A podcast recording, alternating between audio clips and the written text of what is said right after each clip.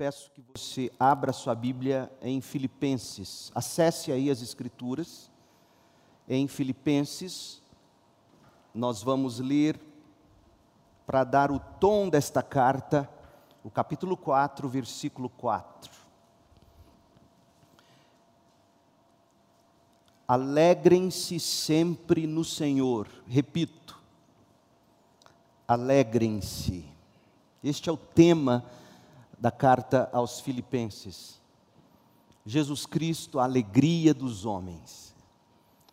Todos temos necessidade de alegria e esta carta vai nos desembrulhar o sentido da alegria.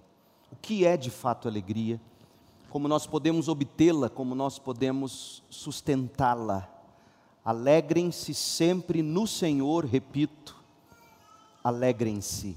Oremos.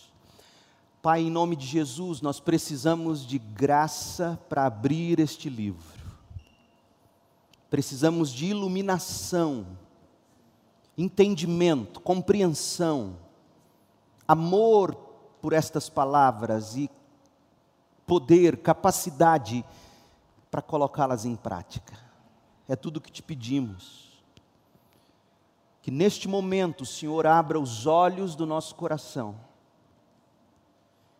se for o caso, que o Senhor salve os seus eleitos, chame as suas ovelhas, ó Deus, que o Senhor edifique o teu rebanho, abençoe o teu povo, ó Deus, sozinho aqui falando, eu sou ninguém. Fala, Senhor, pelo teu Espírito, em nome de Jesus, amém. Sonhei que a vida era alegria Acordei e descobri que viver é servir. Servi e descobri que servir é alegria. Escreveu o indiano Tagore. Tagore era poeta, romancista, músico e dramaturgo, alguém de quem se diz que reformulou a literatura e a música bengali no final do século XIX, início do século XX, na Índia. Tagore era o que se chama de polímata. Polímata é o indivíduo que estuda e que conhece as, as diversas, as muitas ciências. Ou seja, Tagore pode muito bem ter aprendido o que escreveu sobre alegria de um sábio ainda maior do que ele mesmo, e principalmente um sábio inspirado por Deus, o apóstolo Paulo, conforme veremos aqui em Filipenses. Servir é alegria. Todos nós estamos em busca da alegria. O problema é fazer da alegria um destino, não uma decorrência.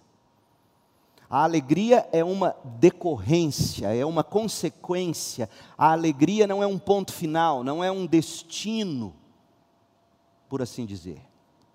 Para se ter ideia, a Price Waterhouse Coopers, ela, ela fez uma previsão dizendo que o mercado global de mídia e entretenimento em 2021 movimentará 2,23 trilhões de dólares no mundo.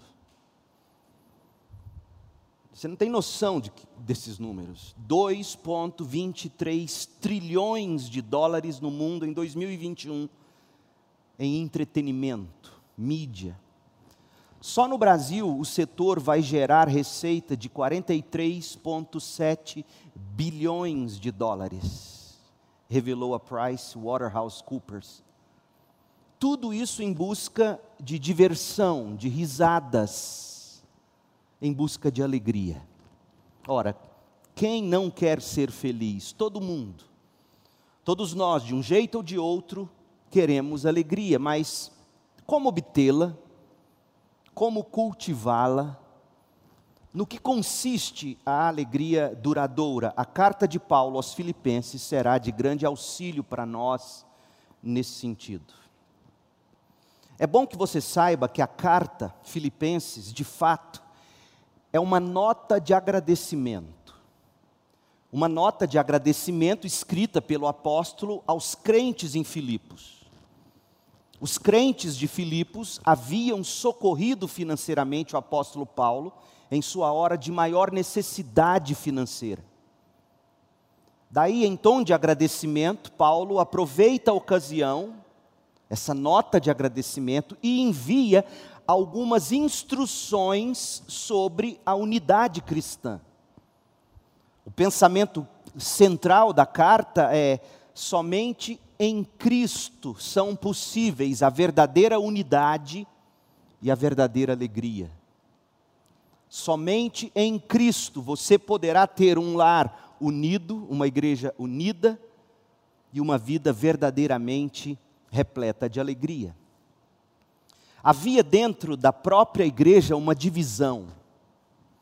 Uma divisão, a gente fica sabendo, causada por duas irmãs de muita influência. Capítulo 4, versos de 1 a 3, nos contam sobre a Evódia e a Sintique, cada uma encabeçando um grupo na igreja. E o conflito tinha potencial para devastar a obra da graça naquela que foi, ouça, a primeira igreja da Macedônia. Sabe o que isso significava? Entrar em Filipos com o evangelho e plantar a igreja de Filipos era plantar a primeira igreja cristã na Europa. A primeira igreja cristã no mundo ocidental, em relação às pessoas que vinham da Ásia Menor. Filipos era a porta de entrada do Ocidente para quem vinha da Ásia Menor, era a porta de entrada para a Europa. E havia ali uma rusga entre irmãs e com o potencial de, de explodir a igreja num racha irreparável. Em 356 a.C., o rei Filipe da Macedônia, pai de Alexandre o Grande, ele tomou aquela cidade e expandiu a cidade. E ele então rebatiza a cidade com seu próprio nome, Filipos.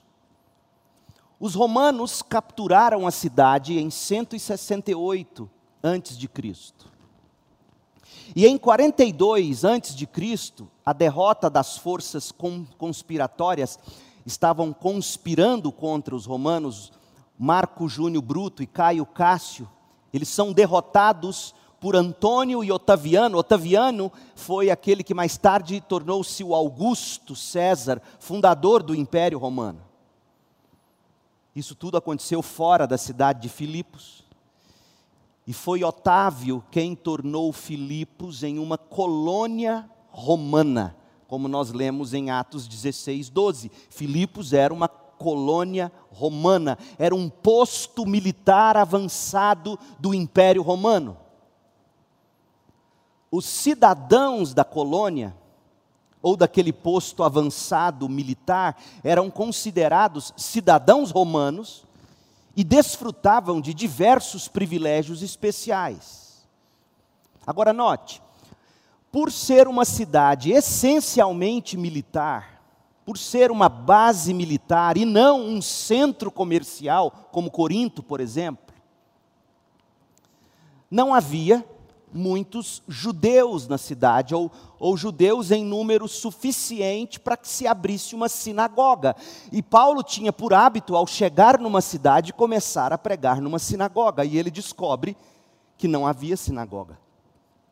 Não havia sinagoga porque não havia um número mínimo de judeus necessário para se abrir uma sinagoga. O que existia era um grupo de oração, essencialmente liderado por mulheres, que se reunia à beira do rio. E aí, quando Paulo chega em Filipos, ele vai pregar o evangelho, a gente lê isso em Atos 16, 13, ele vai pregar o evangelho lá às margens do rio.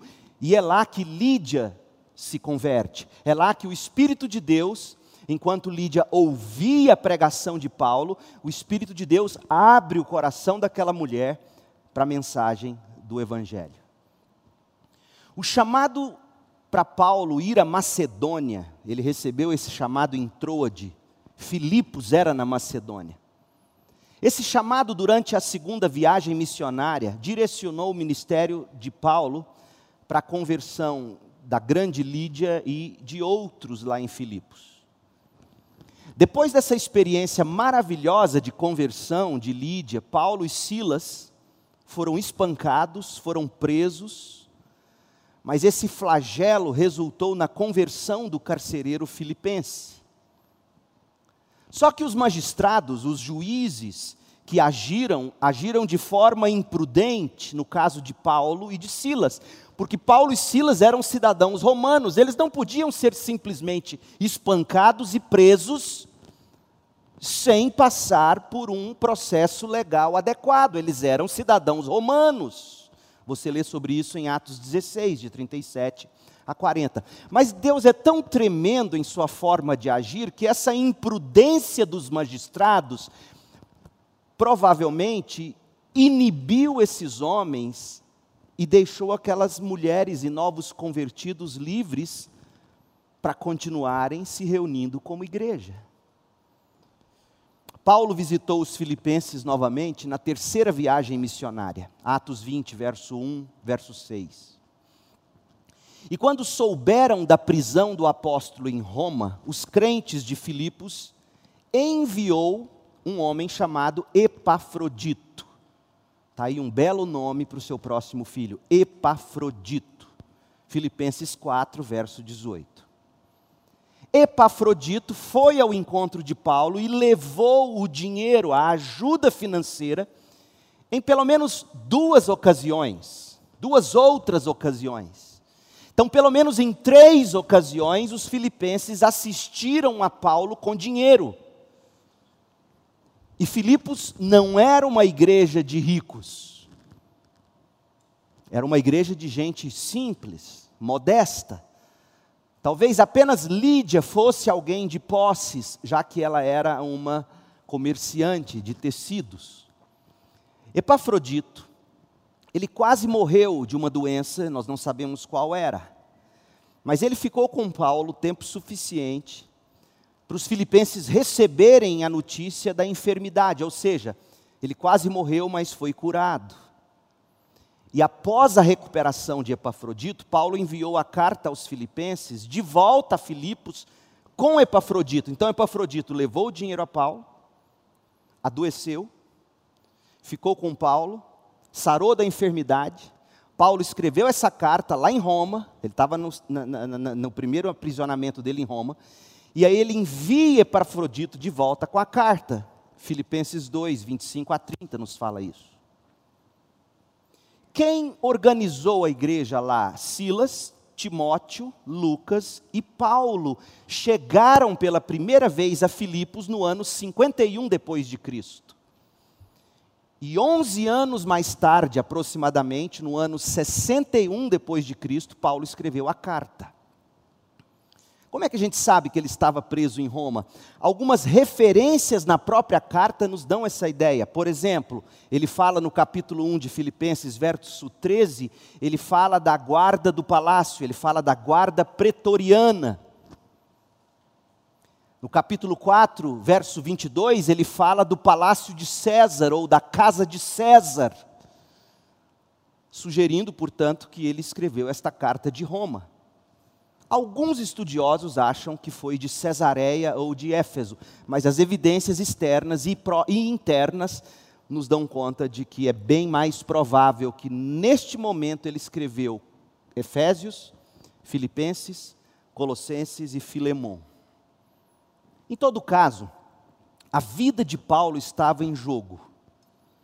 Ele estava aguardando o veredito da corte romana.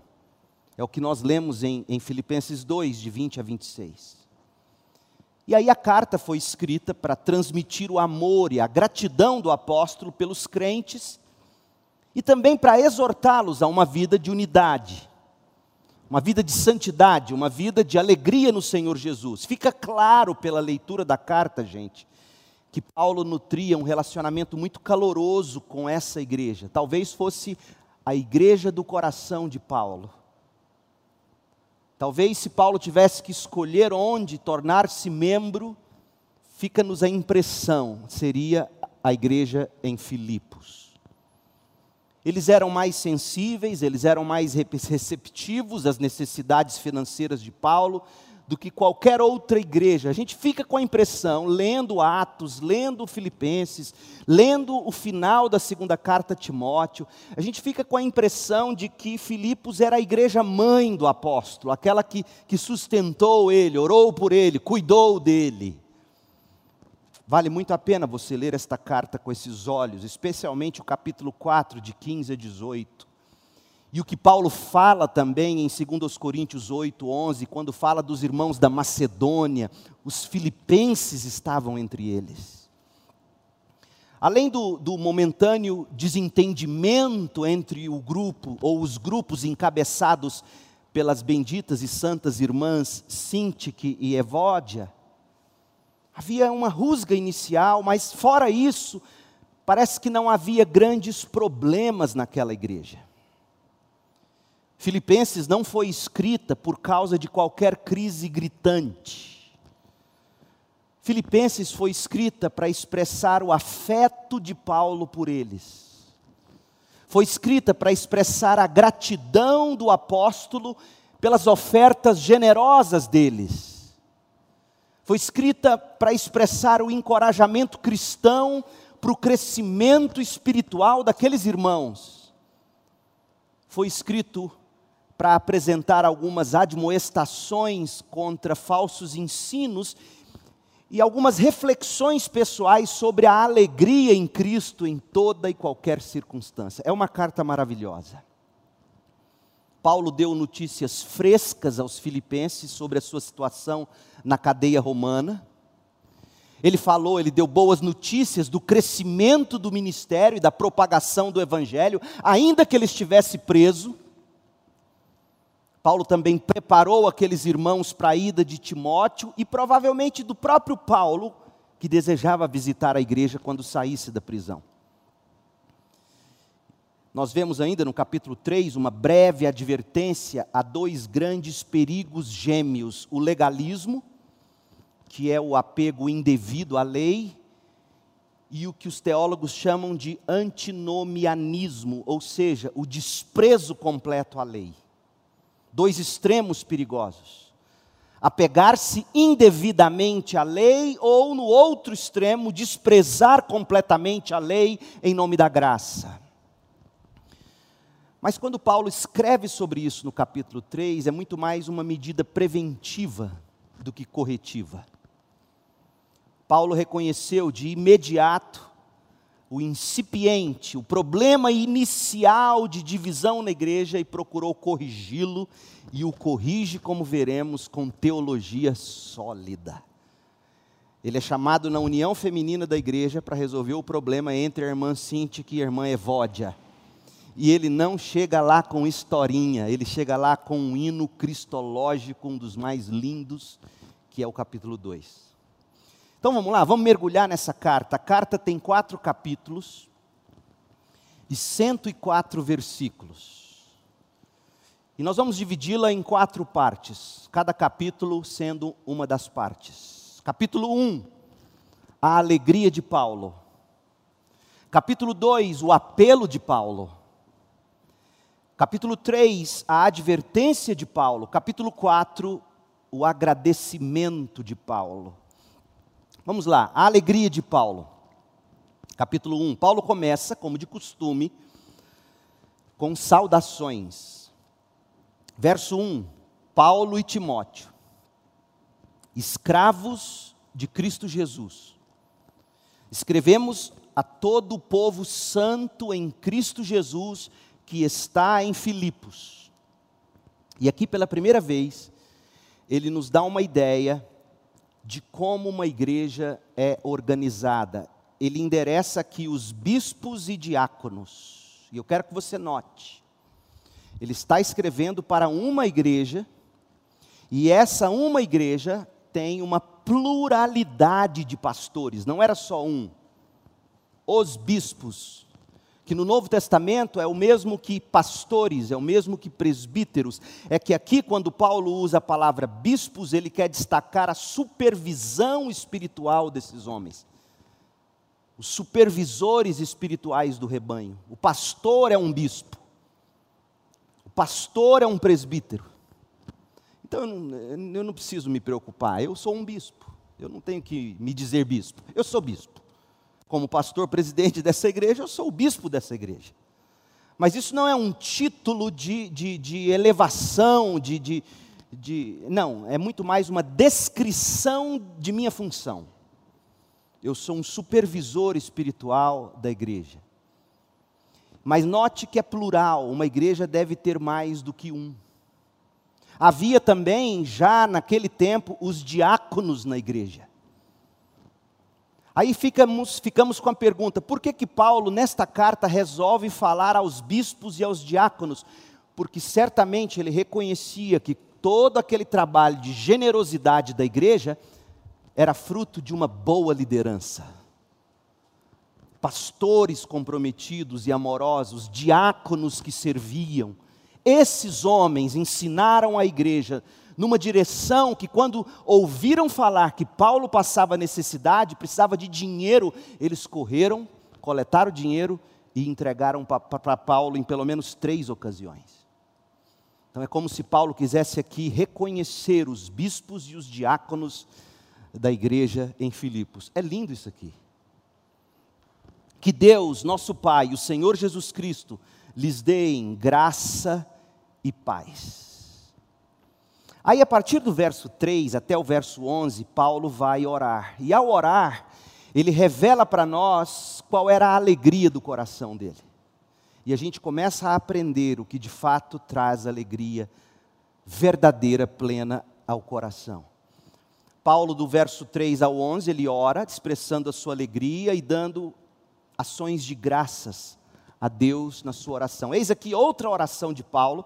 Nós falamos das duas orações dele pelos Efésios hoje de manhã, uma lá no capítulo 1 e a outra no capítulo 3 de Efésios. E aqui nós temos outra oração de Paulo, capítulo 1, de 3 a 11. Você faria muito bem se, se anotasse essas orações de Paulo num bloco de notas, no seu celular, no seu iPad ou em alguma coisa, e, e tivesse essas orações como modelos de oração. Como é que a gente ora?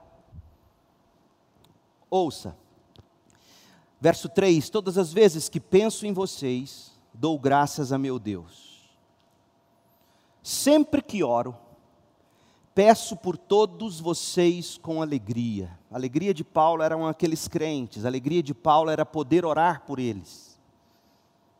Pois são meus cooperadores na propagação do Evangelho desde o primeiro dia até agora tenho certeza de que aquele que começou a boa obra em vocês irá completá-la até o dia em que Cristo Jesus voltar. Qual boa obra? A boa obra da salvação. É apropriado que eu me sinta assim a respeito de vocês, pois eu tenho vocês no meu coração. Olha, olha como Paulo tinha esses irmãos. Vocês têm participado comigo da graça tanto em minha prisão, como na defesa e confirmação do Evangelho. Vocês têm participado comigo da graça, da graça, tanto na prisão, como na minha defesa e confirmação do Evangelho. Deus, Deus sabe do meu amor por vocês e da saudade que eu tenho de todos. Com a mesma compaixão de Cristo Jesus, oro para que o amor de vocês transborde cada vez mais e que continuem a crescer em conhecimento e discernimento. Amor transborde de que maneira? O amor daqueles irmãos transbordava no sentido de que eles mandavam dinheiro para Paulo. E ele diz: Eu quero que vocês continuem sendo cada vez mais generosos. Gente, não existe essa de crente que não é generoso. A primeira coisa que tem que converter num crente, depois do seu coração, é o seu bolso. Paulo disse isso aos Efésios no capítulo 4, verso 22, se não me engano, 25 ou 28, por ali. Ele diz: Aquele que roubava, não roube mais, antes trabalhe e tenha com o que ajudar os outros. E Paulo está nos dando uma lição aqui a alegria dele em ver aqueles irmãos que haviam finalmente entendido que é muito melhor dar do que receber, e Paulo diz: Eu oro para que vocês transbordem ainda mais. e que vocês cresçam em conhecimento, conhecimento de Deus, em discernimento da verdade.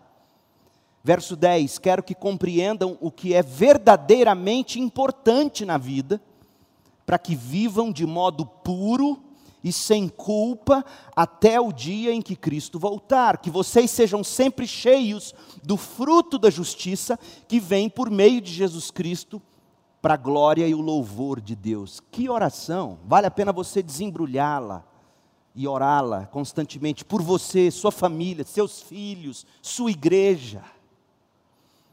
Paulo agora, do verso 12 até o verso 18, ele ele fala da alegria dele por anunciar Cristo.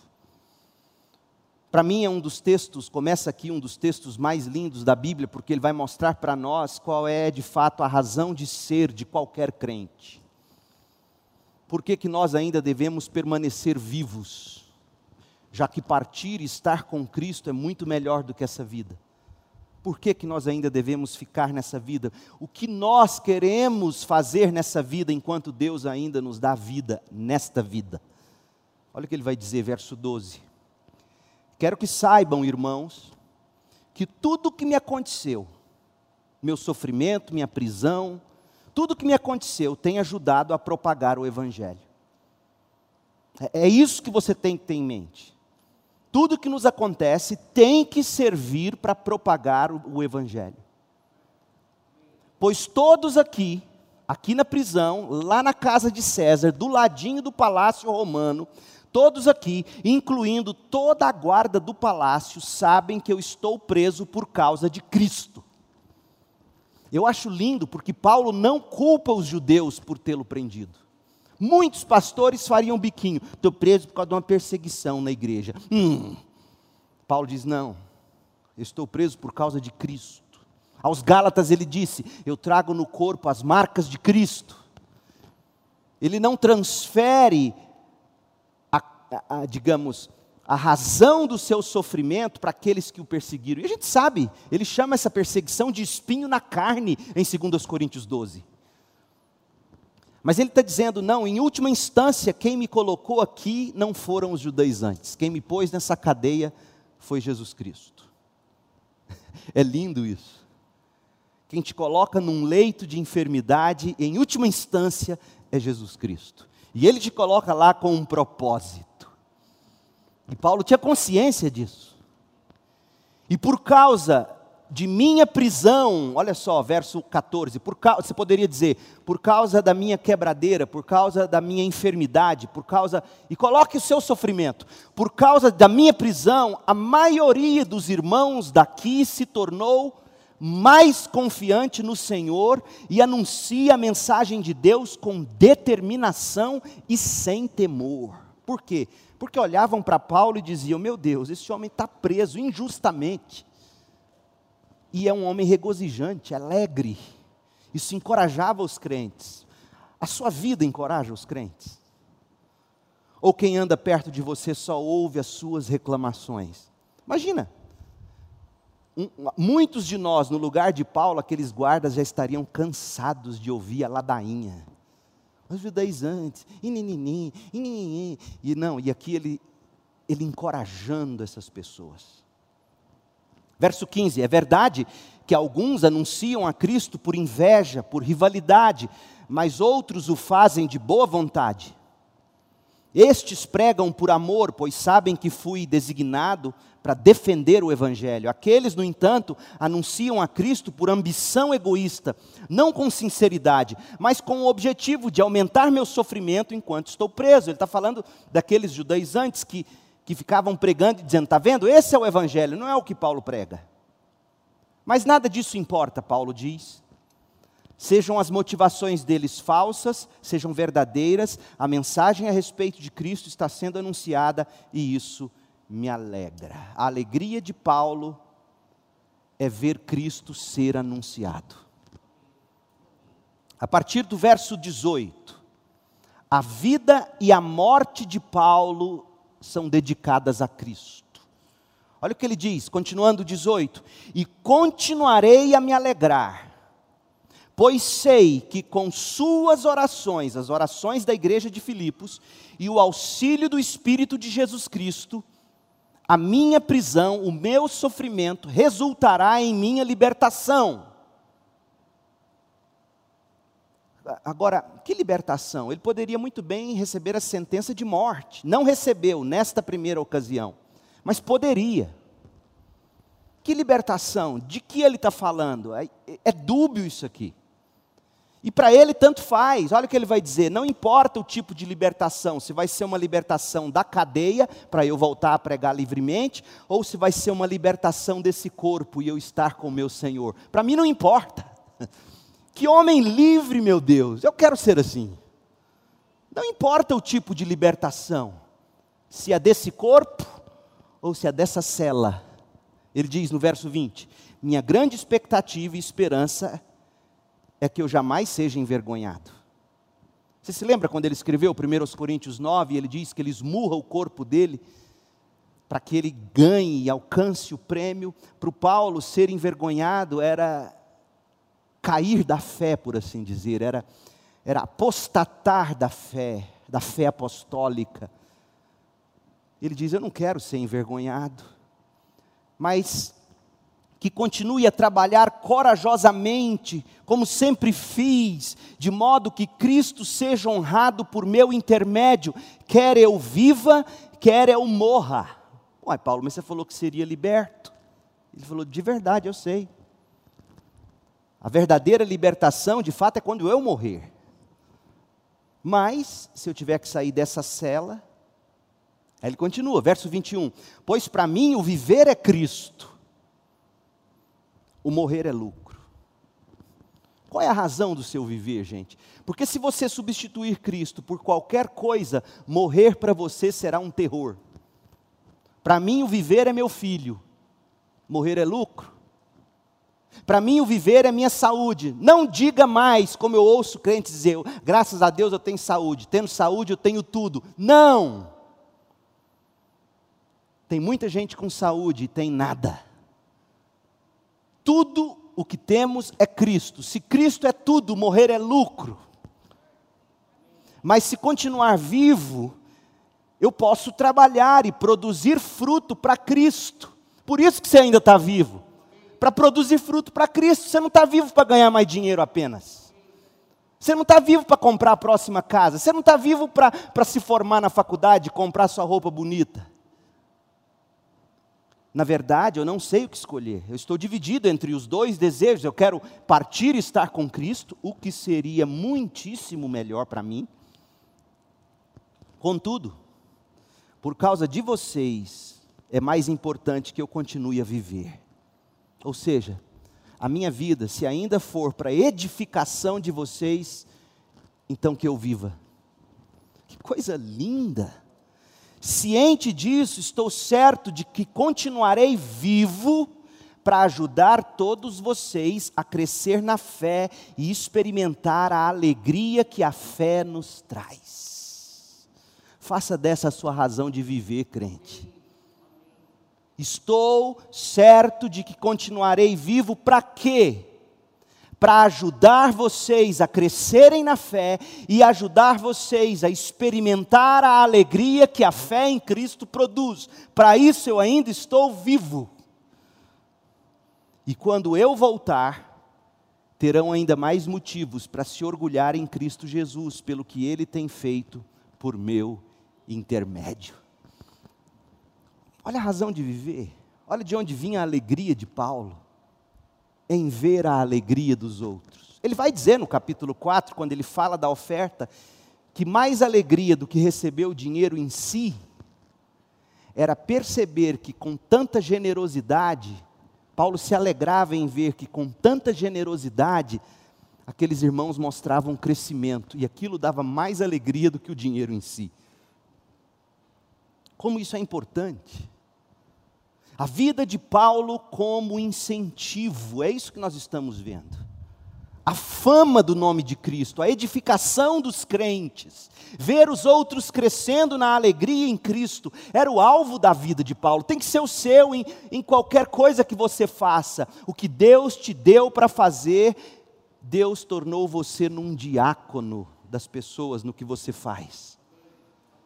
Ponha isso na sua cabeça. Amanhã, quando você acordar cedo e for para o seu trabalho, você é um diácono, uma diaconisa a serviço do bem do outro pelo que você faz para a glória de Deus, e nesse processo, nesse ministério diaconal, você vive para exaltar Cristo e alegrar os outros em Cristo. Você, meu irmão, é um diácono, você, minha irmã, é uma diaconisa no local onde Deus te colocou. Quando as circunstâncias da vida ficam difíceis, é fácil a gente focar em nós mesmos e lamber feridas tentando minimizar o desconforto, fugindo do que se deve fazer, mas Paulo nos encoraja a permanecermos firmes de um modo digno do Evangelho. Olha o verso 27. O mais importante é que vocês vivam em sua comunidade de maneira digna do Evangelho de Cristo. Mais importante é que aí na igreja aí em Filipos, onde quer que vocês estejam, vocês vivam de um modo que dignifique o Evangelho. Meu Deus, é isso que se espera de mim, de você, amanhã de manhã, quando acordarmos para a semana. Viver da maneira que dignifica o Evangelho de Cristo. Então, quando eu for vê-los novamente, ou mesmo quando ouvir sobre vocês, eu saberei que vocês estão firmes e unidos em um só espírito e em um só propósito, lutando juntos pela fé que é proclamada no Evangelho. Então, a prova de unidade deles em Cristo é que eles estavam lutando juntos pelo Evangelho, mas mais do que isso, vivendo de modo digno do Evangelho. E aí ele vai dizer no verso 28: Não se deixem intimidar por aqueles que se opõem a vocês. Isso é um sinal de Deus de que eles serão destruídos e vocês serão salvos. Portanto, se você tem isso em mente e alguém começa a te perseguir, você não revida. Você parou para pensar? Tem muita gente que coloca a doutrina do inferno como algo que transforma Deus num déspota. Não, a doutrina do inferno é a única coisa que me faz, diante de quem me persegue injustamente, aquietar. Porque eu sei que se tal pessoa ou grupo de pessoa não se arrepender e não se curvar diante de Cristo em arrependimento e fé, eles serão destruídos. Eu não revido. Ponha isso na sua cabeça. É o que Paulo está dizendo. Doutrina salva você da de querer fazer justiça com as próprias mãos. A doutrina do inferno, do julgamento de Deus, coloca você em paz, esperando a providência de Deus. É isso que Paulo está dizendo. Não queiram revidar quem se opõe a vocês. Vocês serão salvos, e eles destruídos, se não se arrependerem. Pois vocês receberam, ouça, ouça o que ele vai dizer. Vocês receberam o privilégio não apenas de crer em Cristo. Crer em Cristo é privilégio. Por quê? Porque a fé é dom de Deus, não vem de nós. Então, se você crê, é um privilégio, não apenas ser salvo, mas crer para ser salvo foi um privilégio, é graça. Vimos isso em Efésios. Mas vocês não receberam apenas o privilégio de crer, mas o privilégio também de sofrer por causa de Cristo. Dorme com essa. O privilégio de sofrer. Por quê? Porque quem sofre em Cristo, é, imagine você com pétalas de rosas e você esmaga essas pétalas. Essas pétalas esmagadas exalam o perfume. Ele está dizendo isso. É privilégio exalar o perfume de Cristo. Estamos juntos nesta luta. Vocês viram as dificuldades que enfrentei no passado e sabe que elas ainda não terminaram. Que carta, e esse é só o capítulo 1. Eu fico imaginando, por que, que crente não gosta de ler a Bíblia? Você prestou atenção? Esse é só o capítulo 1. E olha quanta coisa ele já mostrou. E aí Paulo vai fazer o apelo agora. Agora ele sai do púlpito e vai na MCM resolver o problema das irmãs. Ele vai resolver o problema da, da discórdia. Como ele resolve esse problema? Como ele une uma igreja dividida? Ou em processo de divisão. Primeiro ele falou da alegria dele, no capítulo 1. E agora ele exorta a igreja à unidade, ao altruísmo, à humildade. E ele apela à mente de Cristo. Ele apela à atitude de Cristo. Porque se assim eles fizessem, eles encontrariam alegria. Porque vamos, olha como Paulo é interessante. Ele sabe que no fundo, aquele que está causando divisão, ele quer uma coisa: garantir a alegria dele. Não é mesmo? Garantir a verdade dele, garantir os desejos dele. Em última instância, a irmã que, nesse caso aqui, da igreja de Filipos, uma das irmãs e a outra irmã. Em última instância, o que cada uma delas queria era garantir o jeito delas, a alegria delas. Aí Paulo diz: não é garantindo o seu jeito que você vai ter a verdadeira alegria. Deixa eu te ensinar o que te dará a verdadeira alegria. Capítulo 2. Há alguma motivação por estar em Cristo? Há alguma consolação que vem do amor? E a resposta, tudo é sim, sim, são perguntas hipotéticas. Há alguma comunhão no espírito? Sim. Há alguma compaixão e afeição? Sim. Como se Paulo dissesse: irmãs, prestem atenção, vocês estão em Cristo. Vocês aprenderam a consolação do amor, vocês já desfrutaram na comunhão do Espírito. Vocês já receberam compaixão, afeição. Então faça-me o favor, complete a minha alegria. Já era alegria demais ver a igreja toda salva, mas ele queria mais, ele queria ver a unidade. Completem minha alegria, concordando sinceramente uns com os outros, amando-se mutuamente, trabalhando juntos com a mesma forma de pensar e um só propósito. E aí ele vai na raiz do problema da divisão. Não sejam egoístas. Não pensem só em vocês, nas preferências pessoais de vocês. Meu povo, igrejas dividem, na maior parte das vezes, não por doutrina, mas por gostos pessoais. Especialmente os bons batistas. É impressionante. E o que a divisão revela é muito mais egoísmo do que qualquer coisa. Outra coisa que causa divisão é a vaidade de querer aparecer. Porque Paulo diz: não tentem impressionar ninguém. Ou seja, a vaidade da Sintique, a vaidade da Evódia, não cabiam na mesma igreja. Uma queria parecer mais que a outra, uma mais egoísta do que a outra, e Paulo diz: é, esse é o problema de vocês. Então sejam humildes, Sejam humildes, não queiram aparecer, sejam humildes e considerem os outros mais importantes que vocês. O, o desejo dos outros, a preferência dos outros, considere mais importante para vocês.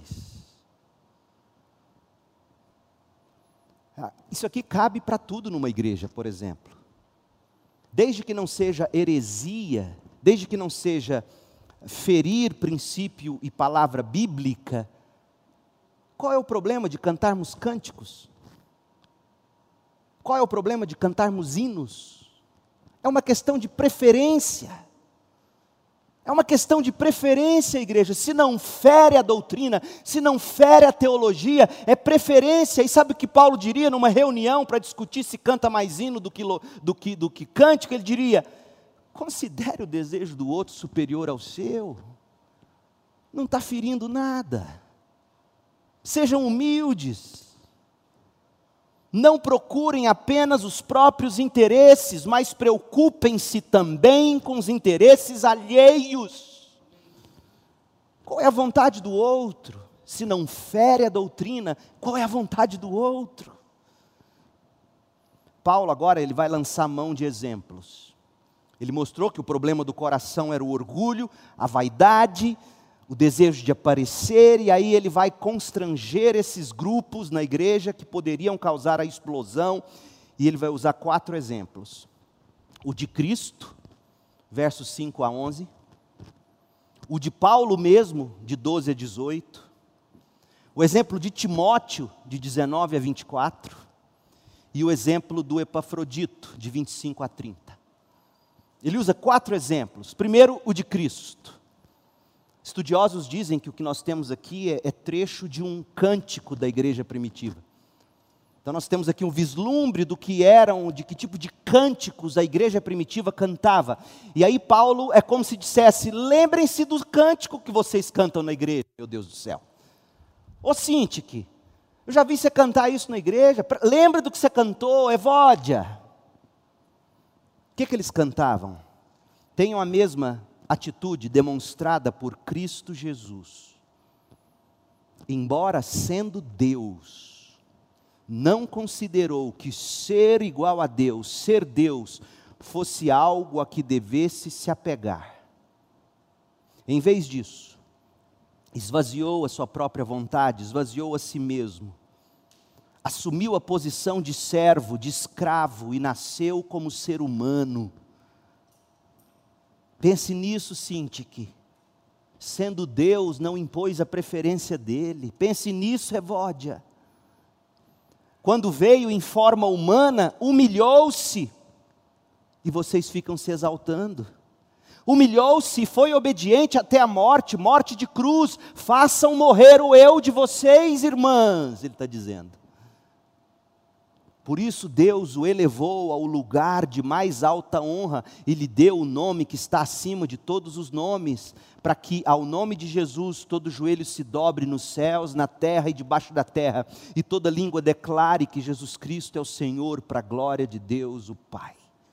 Nós seremos honrados, diz Paulo, mas em glória no céu. Aqui não, aqui é cruz. Se a gente tem a mentalidade de Cristo, você cura o seu casamento, suas amizades, seu relacionamento na igreja.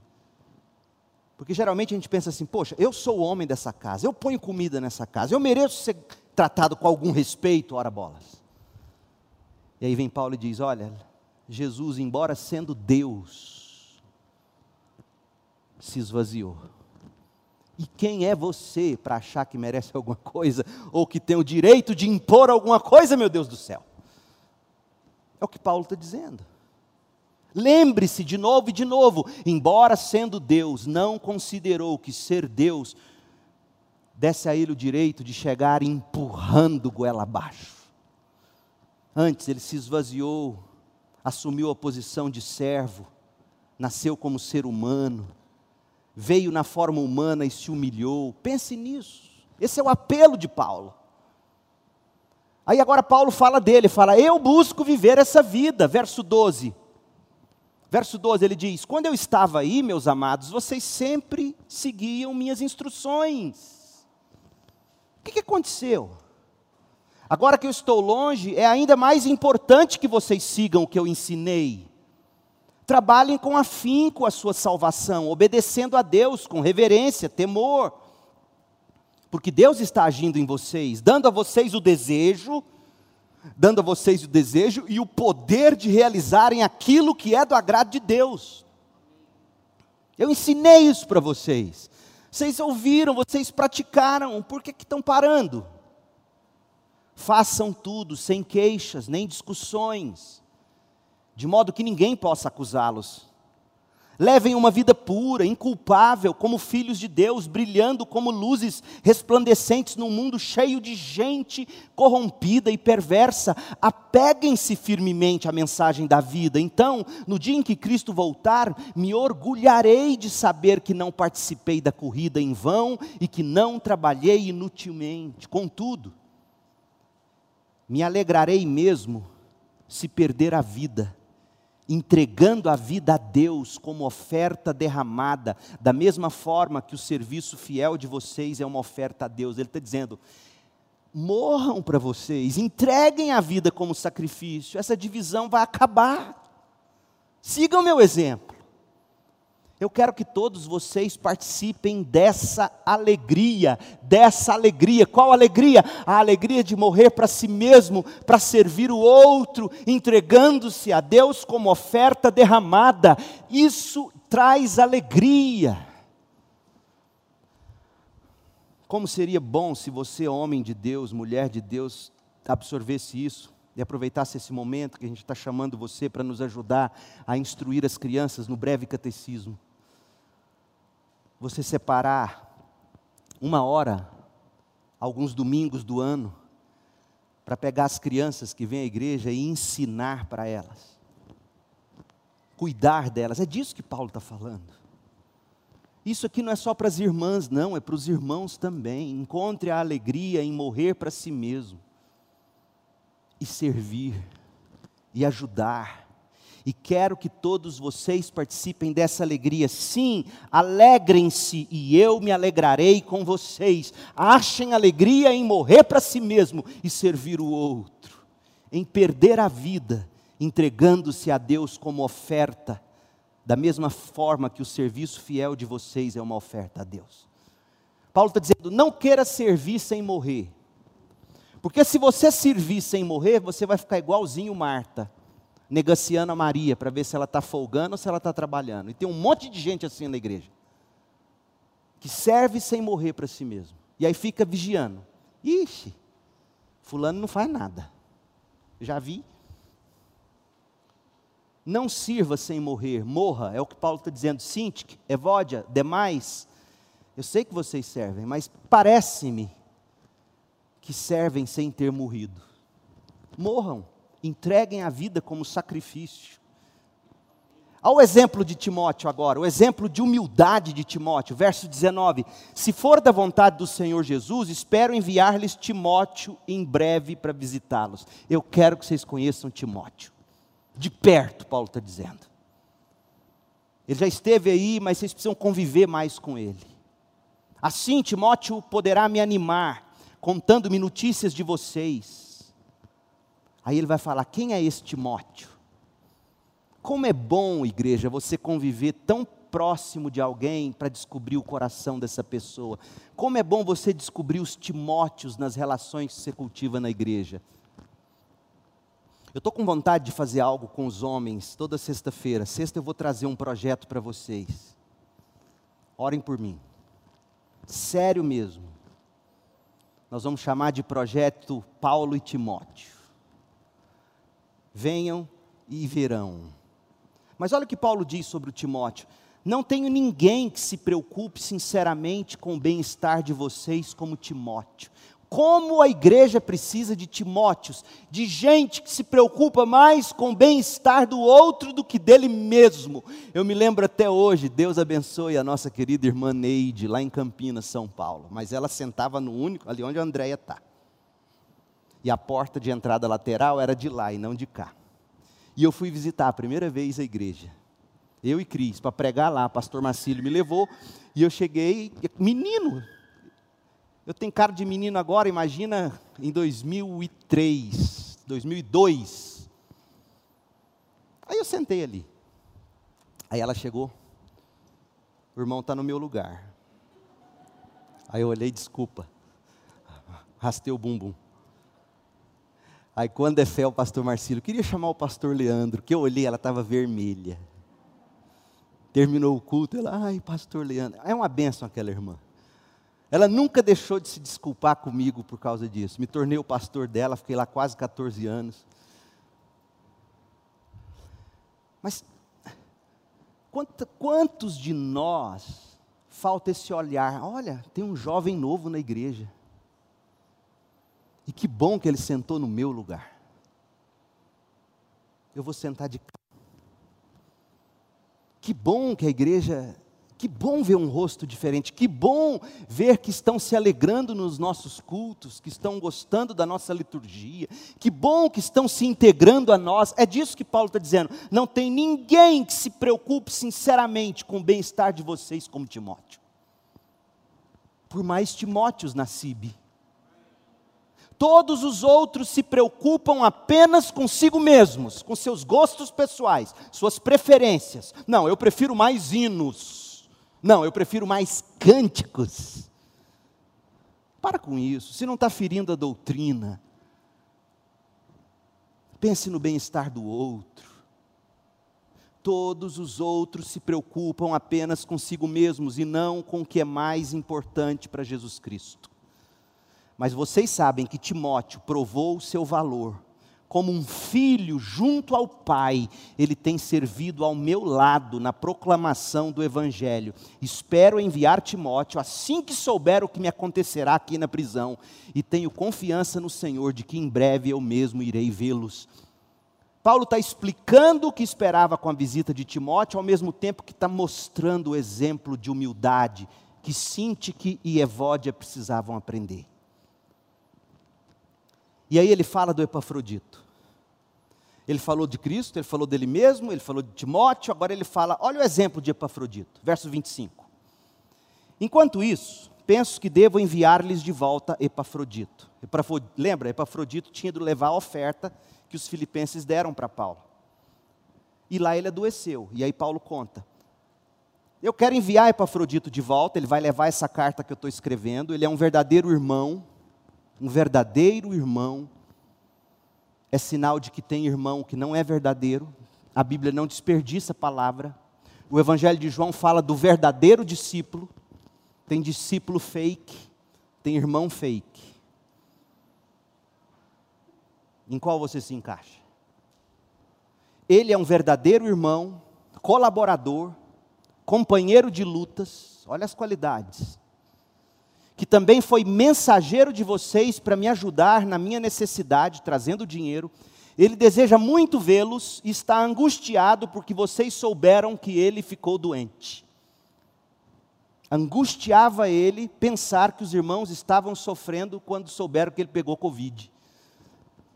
Impressionante. De fato, ficou enfermo e quase morreu. Foi entubado e tudo mais. Mas Deus teve misericórdia dele, também de mim, para que eu não tivesse uma tristeza atrás da outra. Já pensou perder o Epafrodito? Como dói no coração de um pastor perder algumas pessoas. Como dói. Por isso estou ainda mais ansioso para enviá-lo de volta, porque eu sei que vocês se alegrarão quando vê-lo, e eu não ficarei tão preocupado com vocês. Recebam-no com grande alegria no Senhor, e deem-lhe a honra que ele merece. Honrem a quem merece honra. Nós crentes, especialmente batista, batistas, olha aqui para mim. A gente tem a maior dificuldade em honrar quem merece honra. Vamos parar um pouquinho com isso. Vamos dar honra a quem honra é devida. Isso é bíblico honrem como ele merece, porque ele arriscou a vida pela obra de Cristo e esteve a ponto de morrer enquanto fazia por mim o que vocês mesmos não podiam fazer. Uau! Como que dizendo, pôr a mão no bolso e mandar a oferta é difícil, mas não é igual pegar a oferta, se expor a riscos e perigos, adoecer e quase morrer, como ele fez. Honrem esse homem. Cristo quer o nosso tudo. E uma boa tarefa é você pegar esse capítulo e ler o exemplo de Cristo, de Paulo, Timóteo, Epafrodito e ver como você se enquadra. Paulo falou da alegria, Paulo advertiu. Ah, e agora no capítulo 3 ele vai aprofundar. Na verdade, no capítulo 2 ele apelou à unidade ele advertiu, no, ele apresentou a alegria dele no capítulo 1, ele fez o apelo à unidade no capítulo 2, usando os exemplos, agora ele adverte, ele fala: cuidado com os extremos. De um lado tem aqueles legalistas, que querem se relacionar com Deus com base no que fazem, em obras. Por outro lado, existem aqueles que não dão o mínimo para a lei, em nome da graça abandonam a lei. E na tarefa de advertir, Paulo mostra o exemplo dele de novo. Paulo diz até o verso 9 do capítulo 3: Não confiei na minha carne, eu não confiei na minha inclinação humana, na, nas minhas realizações humanas para conquistar qualquer favor de Deus. Olha o que ele diz, verso 1: Por fim, meus irmãos, alegrem-se no Senhor. Que coisa, ele fala disso o tempo todo, ele está preso, hein? Alegrem-se no Senhor. Nunca me canso de dizer-lhes estas coisas e o faço para protegê-los. A alegria no Senhor nos protege. Quem, cuidado com os cães. Quem são os cães? Veja bem, Paulo é irônico aqui. Cães eram os gentios. para os judaizantes. Os judaizantes chamavam gentios de cães, povo sem raça, animais selvagens. E Paulo diz: os verdadeiros cães são esses judaizantes, que praticam o mal, os mutiladores. Por que mutiladores? Porque eles ficavam exigindo a circuncisão dos gentios. Aí fala, eles são mutiladores. Pois nós que adoramos por meio do Espírito de Deus, somos os verdadeiros circuncidados. O verdadeiro circuncidado é o que recebeu o novo coração. Alegramos-nos no que Cristo fez por nós, olha a alegria dele, no que Cristo fez por nós. Não colocamos nenhuma confiança nos esforços humanos, ainda que se outros pensam ter motivo para confiar nos próprios esforços, eu teria ainda mais. Eu fui circuncidado com oito dias de vida, eu sou israelita de nascimento, da tribo de Benjamim, um verdadeiro hebreu, um batista de pedigree era membro dos fariseus, extremamente obediente à lei judaica, era tão zeloso que eu perseguia a igreja. E quanto à justiça, ah, eu cumpria a lei com todo rigor. Pensava que essas coisas eram valiosas, mas agora as considero insignificantes por causa de Cristo. Sim, todas as outras coisas são insignificantes comparadas ao ganho inestimável de conhecer a Cristo Jesus, meu Senhor. É isso que vale, conhecer Jesus. Por causa de Jesus, deixei de lado todas as coisas e as considero menos que lixo, a fim de poder ganhar a Cristo e nele ser encontrado, em Cristo, em Cristo. Não conto mais com a minha própria justiça, que vem da obediência à lei, mas sim com a justiça que vem pela fé em Cristo, pois é com base na fé em Cristo que Deus nos declara justos. E aí Paulo se propõe a buscar a mente de Cristo. Verso 10, eu quero conhecer a Cristo. Eu quero experimentar o grande poder que ressuscitou Cristo.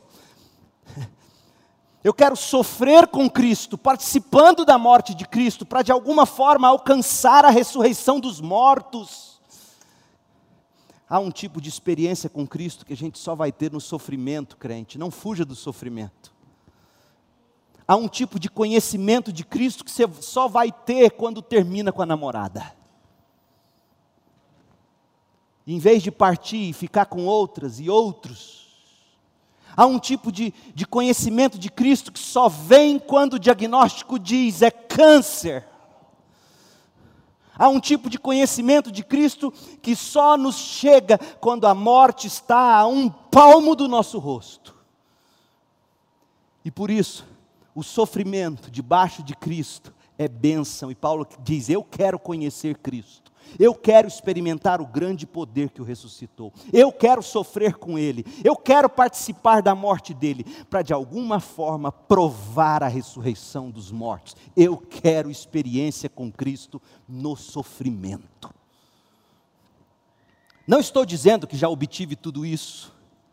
Não estou dizendo que eu já alcancei a perfeição, diz Paulo, mas eu prossigo. Eu prossigo a fim de conquistar essa perfeição para a qual Cristo Jesus já me conquistou. Ou seja, aquilo que Deus pede de nós em vida cristã, Ele já ganhou para nós. Eu já estou em Cristo. Eu já tenho o poder de Cristo em mim. E por isso ele pode, lembra que ele falou lá no início, ele falou assim: é Deus quem coloca em nós o desejo e a capacidade. Então ele diz: Eu quero prosseguir, eu quero conquistar a perfeição. Perfeição essa para a qual Cristo já me conquistou. Não, irmãos, eu não a alcancei, mas concentro todos os meus esforços nisto, esquecendo-me do passado, de quem eu fui do que eu fiz no judaísmo, esquecendo-me das coisas passadas, olhando para o que está adiante, eu prossigo para o final da corrida, a fim de receber o prêmio celestial para o qual Deus nos chama em Cristo Jesus. Todos nós que alcançamos a maturidade devemos concordar quanto a essas coisas. Se discordam em algum ponto, confio que Deus o esclarecerá para vocês. Contudo, devemos prosseguir de maneira coerente com o que já alcançamos. E aí ele termina o capítulo do 17 ao 20, remoendo todas essas coisas, ele está advertindo, dizendo: o nosso relacionamento com Deus não se baseia no que fazemos, mas no que Cristo fez por nós. E porque Cristo fez por nós e nos conquistou, Ele nos deu o Espírito para a gente poder batalhar na conquista. Não nos relacionamos dizendo, eu tenho que cumprir no meu esforço, mas também eu não posso dizer, eu não tenho nada a ver com a lei. É isso que Paulo está dizendo, ele está advertindo. E aí ele termina agradecendo. Ele vai agora no último capítulo, caminhando para o final, ele vai fazer o que de fato ele se propôs a fazer quando ele escreveu essa carta. Ele vai trançar as palavras dele com algumas exortações à unidade e algumas explicações de como ter paz com Deus. É, é um dos capítulos mais lindos. Deixa eu ler e a gente termina. Ele diz assim: Vamos viver em paz com os irmãos. Portanto, meus amados irmãos, permaneçam firmes no Senhor. Amo vocês e anseio vê-los. Vocês são minha alegria.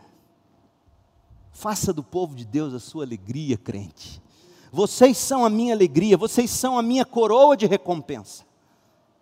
Agora eu suplico a Evódia e a Sintique, tendo em vista que estão no Senhor, vocês são crentes, meninas. Resolvam seu desentendimento. E peço a você, meu fiel colaborador, que ajude essas duas mulheres, talvez o pastor da igreja, um homem, é, fiel colaborador no grego significa sísigo.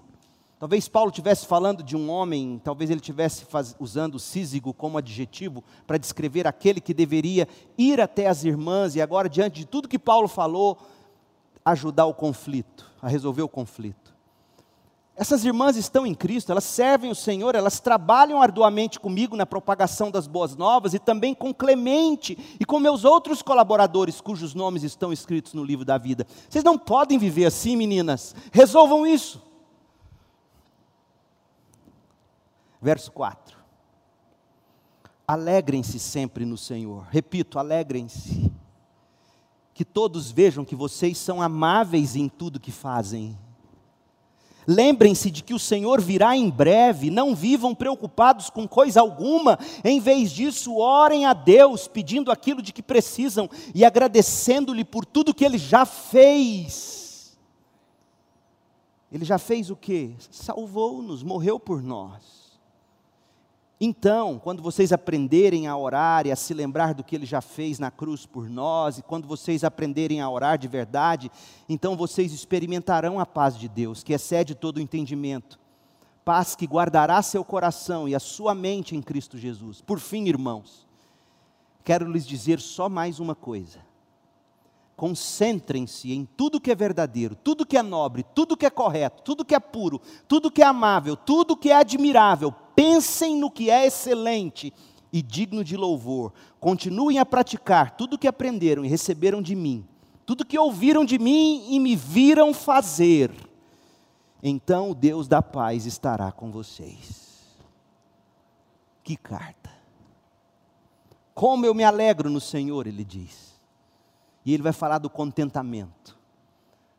O contentamento é o segredo para a alegria, gente. E contentamento, Paulo vai dizer, é algo que a gente aprende.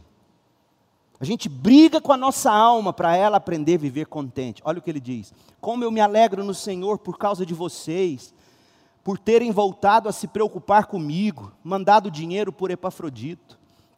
Sei que sempre se preocuparam comigo, mas não tinham oportunidade de me ajudar. Não digo isso por estar necessitado, olha, eu aprendi a, vi, a ficar satisfeito com o que eu tenho. Eu aprendi a ficar satisfeito com o que eu tenho. Eu sei viver na necessidade, eu sei também na fartura. Aprendi o segredo de viver em qualquer situação, de estômago cheio ou vazio, com pouco ou muito. Eu posso todas as coisas por meio de Cristo que me dá forças. Posso todas as coisas o quê? Muito ou pouco. Mesmo assim, vocês fizeram bem em me ajudar na dificuldade pela qual estou passando. Como sabem, filipenses, vocês foram os únicos que me ajudaram financeiramente quando eu anunciei as boas novas pela primeira vez e depois segui viagem saindo da Macedônia. Nenhuma outra igreja me deu dinheiro. Até quando eu estava em Tessalônica, vocês enviaram dinheiro em mais de uma ocasião. Ou seja, vocês poderiam ter pensado assim, já que você está em Tessalônica, que os tessalonicenses te ajudem agora. Não, vocês mandaram para mim. Não digo isso porque quero receber oferta de vocês. Pelo contrário, desejo que sejam recompensados pela bondade de vocês. No momento tenho tudo de que preciso e mais. Minhas necessidades foram plenamente supridas pelas contribuições que vocês enviaram por Epafrodito. Essas ofertas são um sacrifício de aroma suave, uma oferta aceitável e agradável a Deus. E esse mesmo Deus que cuida de mim suprirá todas as necessidades de vocês por meio das riquezas gloriosas que nos foram dadas em Cristo Jesus. Agora, toda glória seja a Deus, nosso Pai, para todos sempre. Amém. E ele conclui: Transmitam minhas saudações a cada um do povo santo em Cristo Jesus. Os irmãos que estão comigo também mandam lembranças. Todo o povo santo daqui lhes envia saudações, especialmente os crentes da casa de César. Já tinha crente lá. Ele pregou para os tais. Que a graça do Senhor Jesus Cristo seja com o espírito de vocês. Pensa, meu povo. Como é que você encara as circunstâncias adversas? Capítulo 1, circunstâncias adversas. Como é que você encara problemas com as pessoas? Capítulo 2, as divisões que Paulo tratou. Como é que você procura viver diante de Deus? Capítulo 3 de Filipenses, a vida com Deus. Como é que você enfrenta as preocupações? Capítulo 4, Paulo fala disso. Veja, todas essas coisas têm o poder de roubar nossa alegria. E Paulo lida com os cravos das circunstâncias adversas no capítulo 1, ele lida com a paulada dos problemas com as pessoas no capítulo 2, ele lida com o risco da religião centrada no homem no capítulo 3, ele lida com o veneno da ansiedade no capítulo 4. Como você lida com tudo isso? Ele lidava com oração e a posição dele em Cristo Jesus.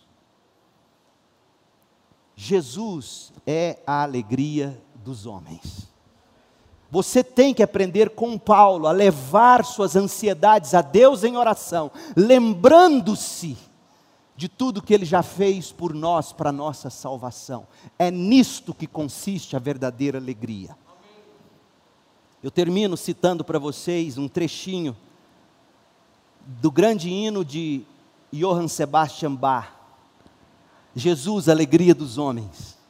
Um trechinho que diz assim: é Jesus minha alegria, meu prazer, consolo e paz. Ele as dores alivia e minha alma satisfaz. É Jesus, meu sol fulgente, meu tesouro permanente. Eu por isso seguirei e jamais o deixarei. É Jesus a sua alegria? Seja Jesus a alegria do seu coração. Oremos, Pai. Em nome de Jesus, Pai. Que o Senhor seja todo encantador para nós. Que esta carta possa elevar nossas emoções para o Senhor. Assim como essa chuva que cai e molha a terra nesse momento, que a tua graça possa banhar a nossa alma e o coração, abrindo os nossos olhos para a beleza de Cristo Jesus, fazendo-nos entender que há maior alegria em dar do que em receber, em servir do que ser servido, considerando o outro superior a mim mesmo. Dá-nos essa alegria gloriosa, Senhor. Dá-nos essa satisfação prazerosa, Senhor Opera em nós, ó Pai, o que só o Senhor pode operar. Em nome de Jesus. Amém.